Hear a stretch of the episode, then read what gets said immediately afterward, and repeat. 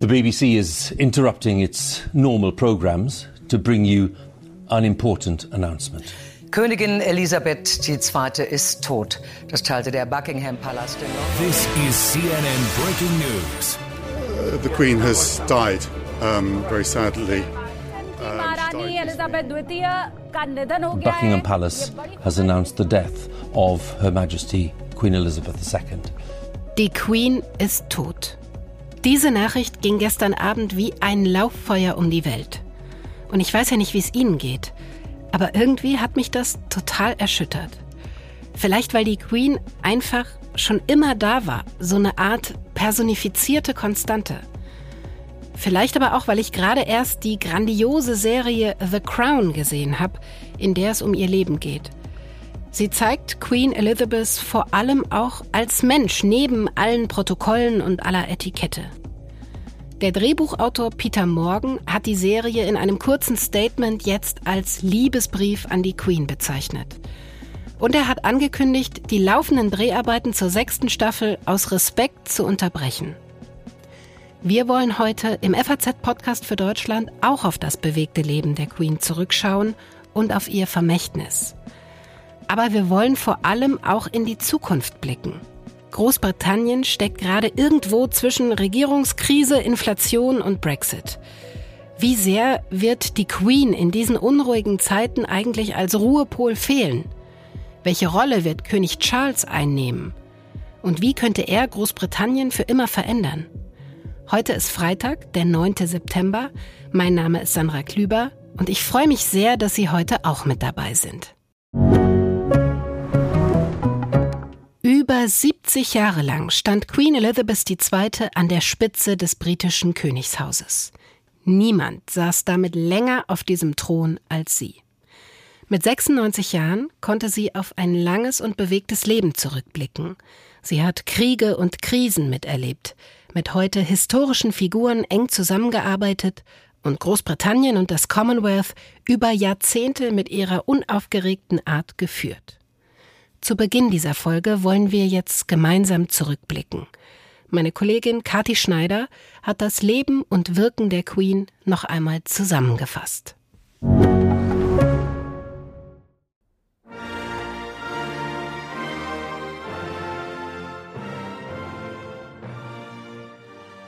(1952) wird Elizabeth Alexandra Mary Windsor mit nur 25 Jahren zur Königin Großbritanniens.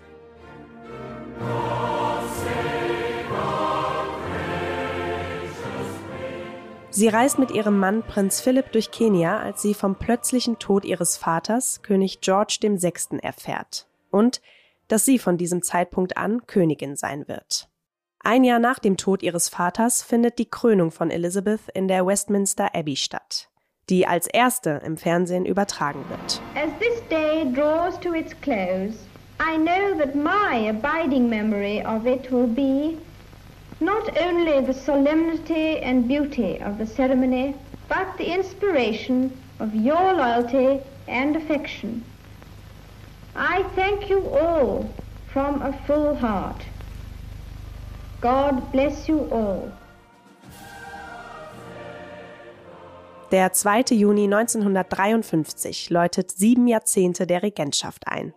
Von Elizabeth II by the grace of God of the United Kingdom of Great Britain and Northern Ireland and of her other realms and territories Queen, Head of the Commonwealth, Defender of the Faith. Ihren Mann, Prinz Philipp, lernt Elizabeth schon im Alter von 13 Jahren kennen und lieben. Als sie 21 ist, heiraten die beiden und bekommen vier Kinder. Ihr erstes Kind ist Thronfolger Prinz Charles. Queen Elizabeth II. regiert so lange wie kein anderer in der Geschichte der britischen Monarchie. Sie sieht 15 Premierminister kommen und gehen, angefangen bei Winston Churchill. Die neue Premierministerin Liz Truss trifft sie erst am Dienstag diese Woche, um sie zu vereidigen.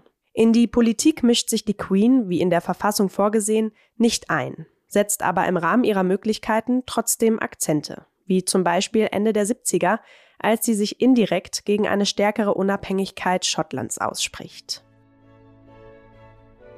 Die 90er Jahre werden zum Krisenjahrzehnt. Bis dahin ist das familiäre Leben und die Regentschaft der Queen fast makellos. 1992 wird zum schlimmsten Jahr. Good evening. Part of the centuries-old Windsor Castle, one of the Queen's residences, has been consumed by fire for much of the day. 150 firemen have been battling the blaze. In Schloss Windsor bricht ein Feuer aus und drei ihrer vier Kinder trennen sich von ihren Ehepartnern. 1992 is not a year on which I shall look back with undiluted pleasure. It has turned out to be an annus horribilis. Die größte öffentliche Aufmerksamkeit bekommt die Trennung von Thronfolger Prinz Charles und Diana, der Prinzessin der Herzen. Als Diana 1997 dann bei einem Autounfall ums Leben kommt, zeigt sich die Queen erst nach einigen Tagen, was sie bei der Bevölkerung ziemlich unbeliebt macht. Der damalige Premierminister Tony Blair ist es, der sie zu einer Fernsehansprache überredet. Mit der würdigt die Queen die Mutter ihrer Enkel Prinz William und Prinz Harry und schließt sich öffentlich der Trauer des ganzen Landes an. We have seen throughout Britain and around the world an overwhelming expression of sadness at Diana's death. We have all been trying in our different ways to cope. It is not easy to express a sense of loss. So, what I say to you now, as your Queen and as a grandmother, I say from my heart. She was an exceptional and gifted human being. In good times and bad, she never lost her capacity to smile and laugh, nor to inspire others with her warmth and kindness. Ein Schritt, der ihr Ansehen im Land wieder zurechtrückt. In den Jahren darauf ist sie eine Königin, die für ihr Volk da ist. Während sie immer bestmöglich versucht, das Volk zu einen, muss sie in den letzten Jahren ein Zerwürfnis in der eigenen Familie akzeptieren. Als sich Prinz Harry und seine Frau Meghan von den königlichen Pflichten lossagen und in die USA auswandern. Ein weiterer Schicksalsschlag für die Queen ist der Tod von Prinz Philipp letztes Jahr, kurz vor seinem 100. Geburtstag und nach 73 Jahren Ehe. He is someone who doesn't take easily to compliments, but he has quite simply been my strength and stay all these years. And I and his whole family, and this and many other countries, owe him a debt greater than he would ever claim or we shall ever know. Er hat ihr immer Kraft gegeben, betont sie 1997 in einer Rede zu ihrer goldenen Hochzeit. Im Juni dieses Jahres hat die Queen einen ihrer letzten öffentlichen Auftritte bei den Feierlichkeiten zu ihrem 70-jährigen Thronjubiläum. Your Majesty, Mummy.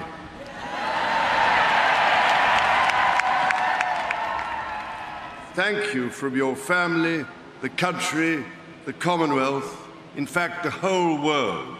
Your Majesty, you have been with us in our difficult times. You bring us together to celebrate moments of pride, joy, and happiness. You laugh and cry with us. And most importantly, you have been there for us for these 70 years. Bewegende Worte von Thronfolger Prinz Charles anlässlich des Platin-Jubiläums seiner Mutter, die sicher nicht seine letzten ihr zu Ehren sein werden.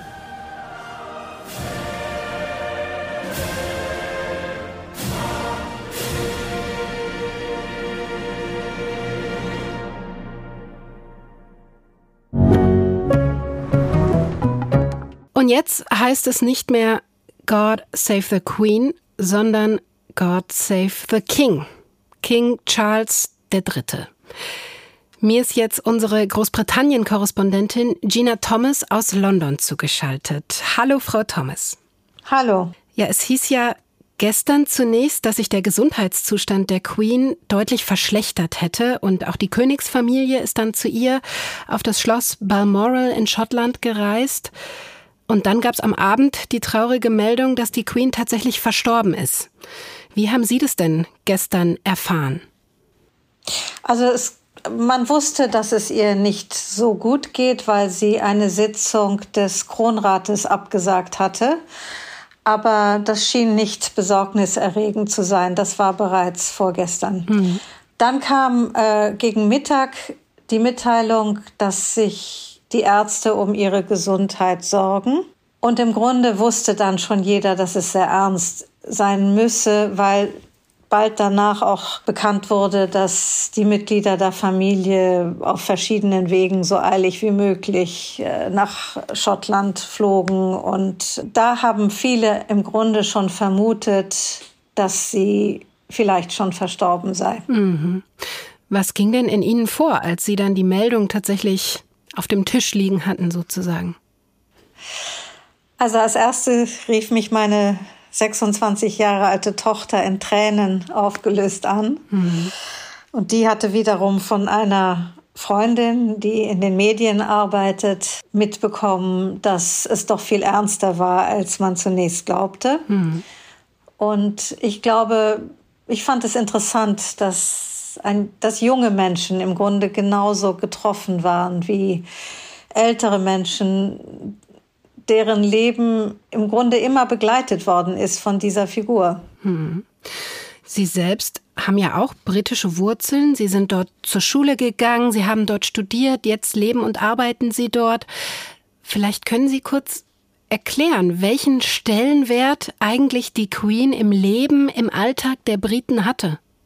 Ja, sie war ein fester Bestandteil des Alltages, auch wenn sie natürlich nicht immer auftrat, aber sie war immer präsent durch die Briefmarken, durch die Währung, durch unzählige, durch die Briefkästen, alles, äh, was staatlich äh, war früher, äh, hat ihren Stempel auf. Und dann war sie immer wieder präsent durch äh, königliche Anlässe, zuletzt durch das äh, Thronjubiläum, was ja auch schon eine Art von Abschied war. Wie haben Sie denn heute die Stimmung erlebt in Großbritannien, in London? Also es sind sehr viele Leute zum Buckingham Palace und den verschiedenen anderen Orten gegangen. Die haben Schlange gestanden, um sich dieses Schild anzuschauen, wo die Nachricht dieses ganz schlicht mitgeteilt wurde, vom, dass die Königin am Nachmittag gestorben sei. Im äh, Mall, der großen Straße vor dem äh, Buckingham Palace, haben sich ganz spontan äh, ein Kolonnen von Taxis gebildet, die sie würdigen wollten. An den Bushaltestellen waren gestern Abend schon überall Plakate mit Porträts der Königin und auch an den großen Anzeigentafeln überall in der Stadt. Das ging wahnsinnig schnell. Beileidsbekundungen gab es jetzt schon aus aller Welt, vom Papst bis zum US-Präsidenten Joe Biden. Welche Reaktionen gab es denn bisher aus dem Königshaus selbst? Bisher hat nur Prinz Charles für die Familie gesprochen und gesagt, wie die Nation und natürlich auch die Familie um sie trauere. Heute Abend um 18 Uhr britischer Zeit wird man darf ihn ja nicht mehr Prinz Charles nennen, König Charles. Ist noch ungewohnt. Eine äh, Ansprache im Fernsehen machen. Und äh, nebenbei laufen natürlich all die Vorbereitungen und offiziellen und verfassungsmäßigen protokollarischen Sachen, die mit äh, dem Thronwechsel zu tun haben. Ja, da sprechen Sie einen sehr spannenden Fakt an, denn sofort nach dem Tod der Queen sind ja jetzt quasi zwei Protokolle in Kraft getreten, die schon lange vorbereitet in der Schublade lagen. Ja. Was ist denn da alles geregelt zum Beispiel? Da ist alles, jedes Detail geregelt, bis hin zu der Stunde, wo den Theatern empfohlen wird, äh, keine Aufführung äh, stattfinden zu lassen, wie zum Beispiel, also wenn der Tod vor 16 Uhr stattfindet, dann sollen sie die äh, Aufführungen absagen. Also das ist eine, eine Empfehlung, das mhm. ist kein Befehl. Äh, wenn, wenn es nach 18 Uhr geschieht, dann äh, können sie weiterhin die Aufführung stattfinden lassen. Viele, ich glaube, die meisten Theater haben so oder so gestern keine Aufführung gehabt. Die Proms sind auch morgen, die, die, die Last Night of the Proms, was ja immer so ein hurra-patriotisches Fest ist, äh, ist abgesagt worden. Viele Sportereignisse sind abgesagt worden. Also, und äh, der neue König hat sieben Tage Trauer angekündigt. Sie hatten es gerade schon kurz angesprochen. Die Queen ist omnipräsent im Alltag der Briten, nicht zuletzt, weil sie auf Briefmarken zu sehen ist, auf den Briefkästen. Auch darüber würde ich kurz gerne mit Ihnen sprechen. Was ändert sich denn jetzt alles in Großbritannien ja ganz handfester Natur, also einfach im Alltag? Also es wird natürlich neue Bankenscheine und neue Briefmarken geben, aber das wird ein allmählicher Prozess sein. Das geschieht nicht äh, über Nacht. Mhm. Solche Formalitäten dauern natürlich auch lange. Es muss, glaube ich, auch ein Porträt von Prinz Charles noch in Auftrag gegeben werden. Von der Königin gab es im Laufe ihrer 70 Jahre fünf verschiedene Porträts. Ich glaube, das letzte war von 2015. Die Hymne wird angepasst werden oder ist äh, schon ja. mit sofortiger Wirkung angepasst worden. Jetzt heißt es God Save the Mal, King. Ja. ja, zum ersten Mal seit 70 Jahren God Save the King. Und James Bond steht ab jetzt dann auch im Dienste des Königs. Nicht? Seiner Majestät. Und die Titel verändern sich natürlich auch. Also irgendwann wird der neue Thronfolger, Prinz William, wahrscheinlich zum Prinzen von Wales ernannt. Aber mhm. das ist keine automatische Sache. Das geschieht, also das muss Prinz Charles bestimmen, ob er das so will. Und davon ist aber auszugehen? Ja, ich denke schon. Ja, der letzte große öffentliche Auftritt der Queen ist ja gerade mal zwei Tage her bei der Ernennung von Liz Truss als neue britische Premierministerin. Und mit ihr waren es dann tatsächlich insgesamt 16 Premierministerinnen und Minister, die unter ihr gedient haben. Und darunter historische Persönlichkeiten, Churchill, Thatcher, Namen wie Blair. Das ist wirklich eine unglaubliche Liste, mit der sie ganz eng zusammengearbeitet hat. Aber wie lief denn diese letzte Ernennung ab? Man weiß nicht sehr viel darüber. Aber man hat den Eindruck, dass die Königin auch von den Bildern einen enormen Kraftakt gemacht hat, um diese äh, verfassungsmäßige Funktion auszuführen. Welche Erwartungen haben Sie denn an die neue Premierministerin? Sie haben ja gerade einen Text für die FAZ geschrieben, in dem es um das neue Kabinett rund um Truss geht und auch, wie das den gesellschaftlichen Wandel in Großbritannien eigentlich gerade widerspiegelt. Man hat den Eindruck, dass sie ein Hazardspiel eingegangen ist, äh, in der Hoffnung, dass sie wirklich etwas bewegen kann in diesem Land. Das ist natürlich ein riesiges Risiko. Aber irgendjemand sagte am Tag ihrer Ernennung, dass Zugzwang äh, das Wort des Tages sei, weil im Grunde jede Bewegung, die man mache, zum Nachteil gereiche. Mhm. Und äh, ich glaube, dass der Tod der Königin ihr in gewisser Weise hilft, weil sie jetzt auch ein bisschen mehr Zeit hat, ihre Pläne zu vervollständigen. Im Moment wird das Parlament sich nur mit Tributen beschäftigen. Mhm. Die normalen Geschäfte laufen nicht weiter. Und es hat eine merkliche, ja, Stimmungs, ein merklicher Stimmungswandel stattgefunden mhm. im Parlament schon gestern Nachmittag, als sich abzeichnete, dass eine dramatische Wendung einkehren würde. Auch wenn sie sich ja eigentlich nie politisch geäußert hat, ich möchte von Ihnen zum Abschluss gerne wissen, glauben Sie denn, dass die Queen mit der neuen Premierministerin zufrieden war?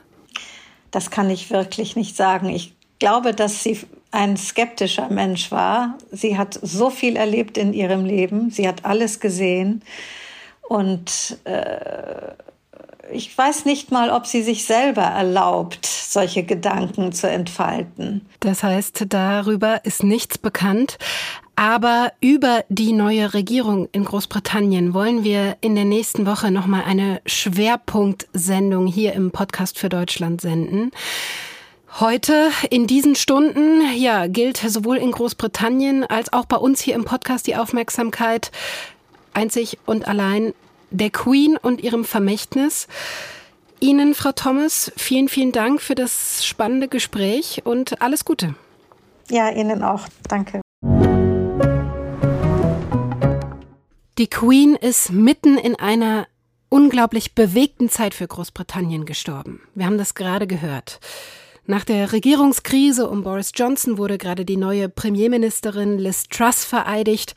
Das Land steckt noch immer mitten in der Brexit-Abwicklung. Ein Krieg wütet in Europa. Die Lebensmittel- und Energiepreise, die gehen auch in Großbritannien durch die Decke. Die Inflationsrate ist dort im August auf über 10 Prozent gestiegen. Ein denkbar ungünstiger Zeitpunkt, dass jetzt auch noch das Königshaus erschüttert wird und die Queen als ja, Ruhepol und Stabilitätsfaktor fehlt. Bei mir ist jetzt mein Kollege Peter Philipp Schmidt, unser Experte für die britische Monarchie. Hallo, Herr Schmidt. Hallo, ich grüße Sie. Welche Rolle hat denn Ihrer Einschätzung nach die Queen als emotionale Stütze, als Konstante, als Bindeglied in Großbritannien gehabt? Ich glaube, eine ganz große. Und das ist äh, für Charles natürlich auch jetzt ein Riesenproblem.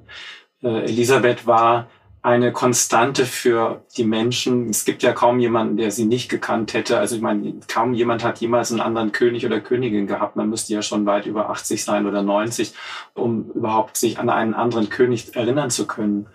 Und sie ist so zuverlässig gewesen. Sie hat in all den Jahren, sie hat ihren Dienst versehen, sie hat nie geklagt, sie war immer da, in jedem Moment. Sie hat sehr oft da auch dann Termine wahrgenommen, wo die Regierung sich zurückgezogen hatte. Äh, sie war zuletzt für das Volk auch greifbar, indem sie ganz viele Termine auch auf der Straße wahrgenommen hat, was sie anfangs weniger gemacht hat. Äh, ich glaube, dieser Verlust ist enorm. Mhm. Sie haben es gesagt, sie hat das Land wie keine andere geprägt. Was wird denn bleiben? Was ist Ihr Vermächtnis?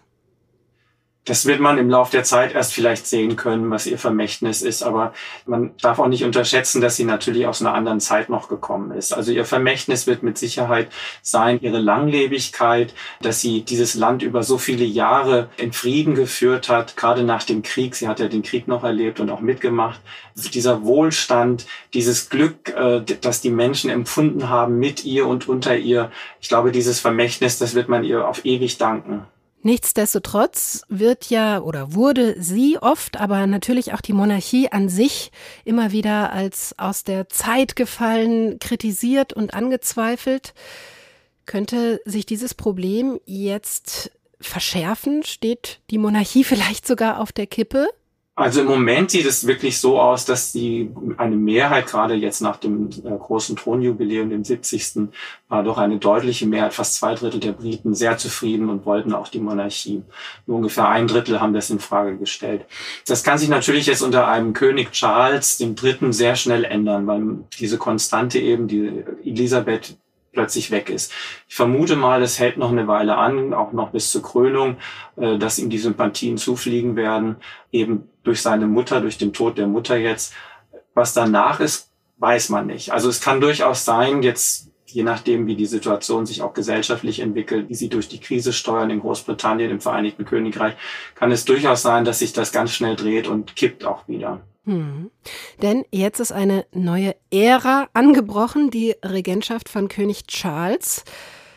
Dass aus Prince Charles automatisch König Charles wird, war aber nicht selbstverständlich, oder? Also wenn wir jetzt wirklich mal beim Namen bleiben es hat sich halt eben eingebürgert. Also das war wahrscheinlich auch der Grund, warum er dann da, dabei geblieben ist. Er hat ja vier Vornamen, hätte auch einen anderen Vornamen wählen können, hätte sich nach seinem Vater Philipp, äh, König Philipp nennen können. Das hätte seinem Vater sicherlich gefallen.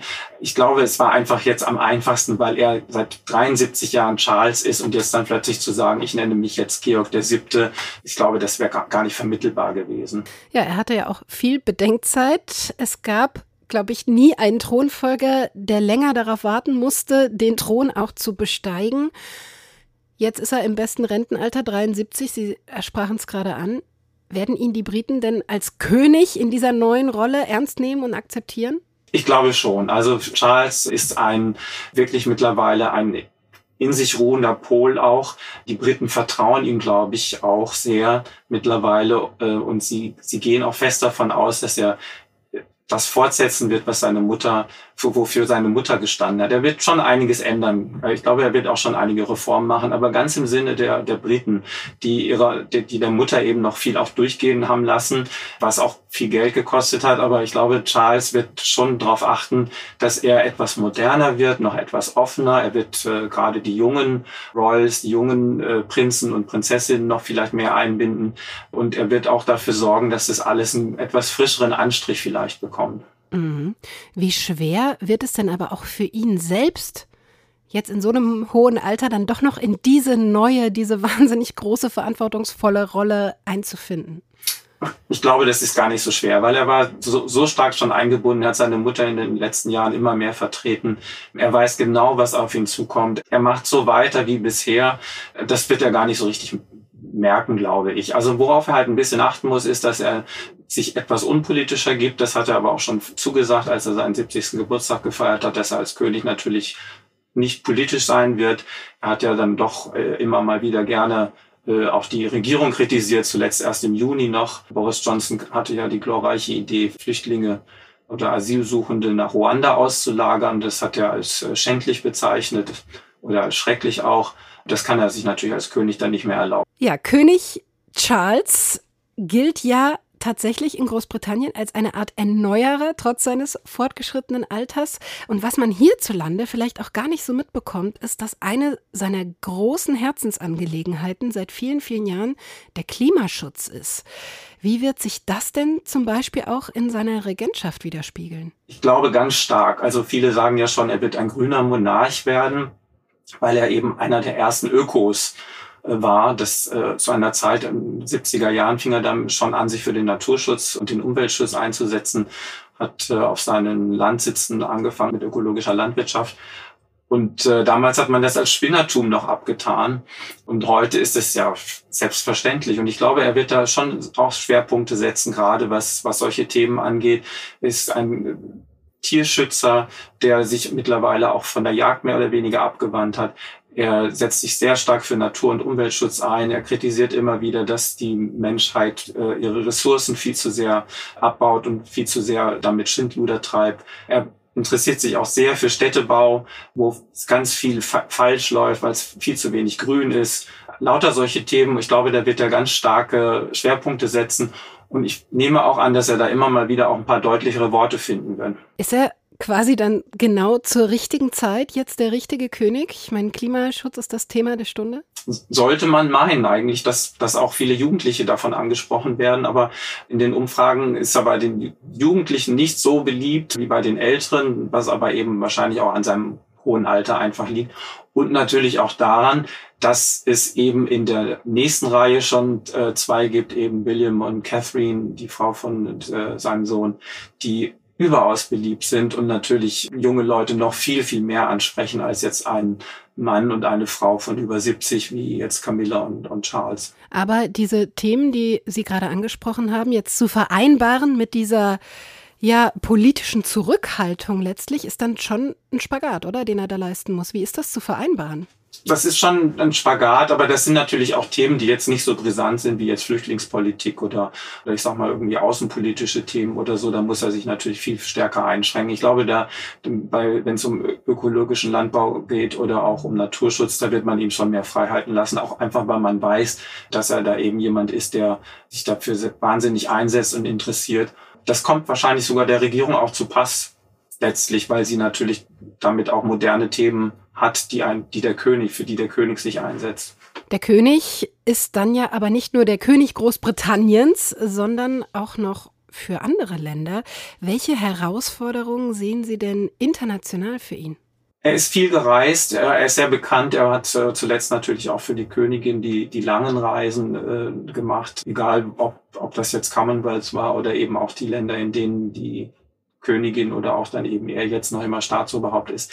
Er ist da schon sehr bekannt, aber es ist schon eine Herausforderung natürlich, wenn man in, in Großbritannien ist und dann in Australien äh, als Staatsoberhaupt diese Entfernung alleine, das ist schon eine große Herausforderung. Ich, ich gehe mal fest davon aus, dass sich das in wenigen Jahren erledigt haben wird, was jetzt äh, Australien angeht oder Neuseeland oder auch Kanada. Ich nehme schon an, dass es da sehr schnell zu wahrscheinlich ich weiß nicht, Volksbefragungen kommen wird, äh, ob man die Monarchie abschafft. Und ich glaube nicht, dass es da noch eine Mehrheit dann geben wird. Das dann aber unabhängig von Personalien, das wäre auch unter Queen Elizabeth eine logische Konsequenz gewesen, Ihrer Einschätzung nach? Ich glaube, das hätte man ihr nicht angetan. Also das war so ein bisschen immer so dieses, dieses Empfinden, das können wir unserer Königin nach so langer Zeit nicht antun. Bei Karl, wenn man da jetzt die Reißleine zieht oder bei Charles eben, da ist es ja problemloser. Mhm. Aber um die britische Monarchie machen Sie sich generell keine Sorgen. Man kann es nie voraussehen. Also es ist natürlich immer, es kann unglaublich schnell kippen, wie man 1997 gesehen hat nach dem Unfalltod von Diana. Da ist auch selbst Elisabeth in einen Strudel hineingeraten, der ihr fast das Genick gebrochen hätte, um es mal so auszudrücken, und auch fast die Monarchie an den Rand der Katastrophe geführt hat.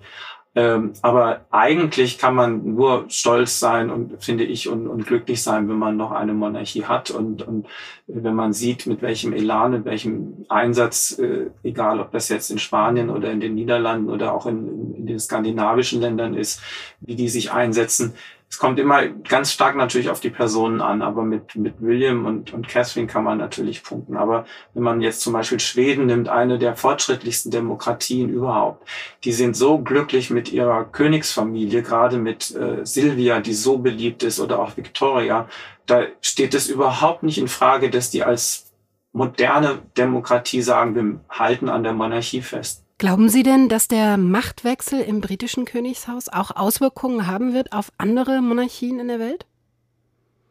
Das kann ich mir eigentlich jetzt nicht vorstellen. Ich meine, man ist, man kennt sich, man, die meisten sind ja untereinander auch verwandt, ganz eng. Ähm, ich kann es mir eigentlich nicht vorstellen. Man, was man halt, glaube ich, nicht, nicht vergessen darf oder was, was halt wirklich so ist, Charles ist ein König auf Zeit. Also er ist wirklich eine Übergangsfigur. Äh, das wird relativ schnell wahrscheinlich in wenigen Jahren äh, ein neuer König da sein. Ich glaube nicht, dass er die Möglichkeit hat, viel zu bewegen und, und auch die Monarchie in irgendeiner Weise so oder so umzuformen groß. Also irgendwie ein bisschen auch eine traurige Figur, ein bisschen eine undankbare Rolle. Sein Leben lang ja eigentlich auf den Moment zu warten, dass die eigene Mutter stirbt, wie schrecklich, dass man seine eigentliche Berufung ausüben kann und das dann äh, ja mit einem schnell heraneilenden Verfallsdatum unter Umständen. Tja, das ist äh, vor ein paar hundert Jahren hätte er wahrscheinlich seine Mutter umgebracht, um äh, früher König zu werden. Also Spaß beiseite. Ich glaube, er ist da wirklich völlig mit sich im Reinen. Und wenn es nach ihm gegangen wäre, wäre er, glaube ich, glücklicher als Landadeliger gewesen, äh, der sich der Natur widmen kann, als jetzt nach London in den Buckingham Palace zu ziehen. Ich kann mir auch gut vorstellen, dass er vielleicht irgendwann sogar bereit ist, was wozu seine Mutter nicht bereit war, zu sagen, ich trete vorzeitig ab und äh, übergebe. Aber das Amt direkt an seinen Sohn weiterzuleiten, dafür hat er dann das Pflichtbewusstsein von seiner Mutter zu sehr im Blut? Ja, und ich glaube auch, das hätte er sich nicht getraut, also so kurz nach ihrem Tod äh, sowas zu machen. Man, man ahnt ja auch nicht, was er ihr zum Beispiel versprochen hat oder was, was, was da auch abgesprochen worden ist. Aber er ist aufgewachsen in dem festen Empfinden seiner Mutter, man muss bis zuletzt, bis zum bitteren Ende dienen, dem Volk und dem Königreich und dem Commonwealth. Und das ist ihm schon auch in, in Fleisch und Blut übergegangen. Aber er hängt nicht an, an dieser Königswürde. Er würde sie, glaube ich, freiwillig auch abgeben. Jetzt aber erstmal hat er sie gerade frisch übernommen. Wir haben es ab jetzt mit König Charles in Großbritannien zu tun. Ihnen, Herr Schmidt, vielen Dank für dieses Gespräch. Sehr gerne.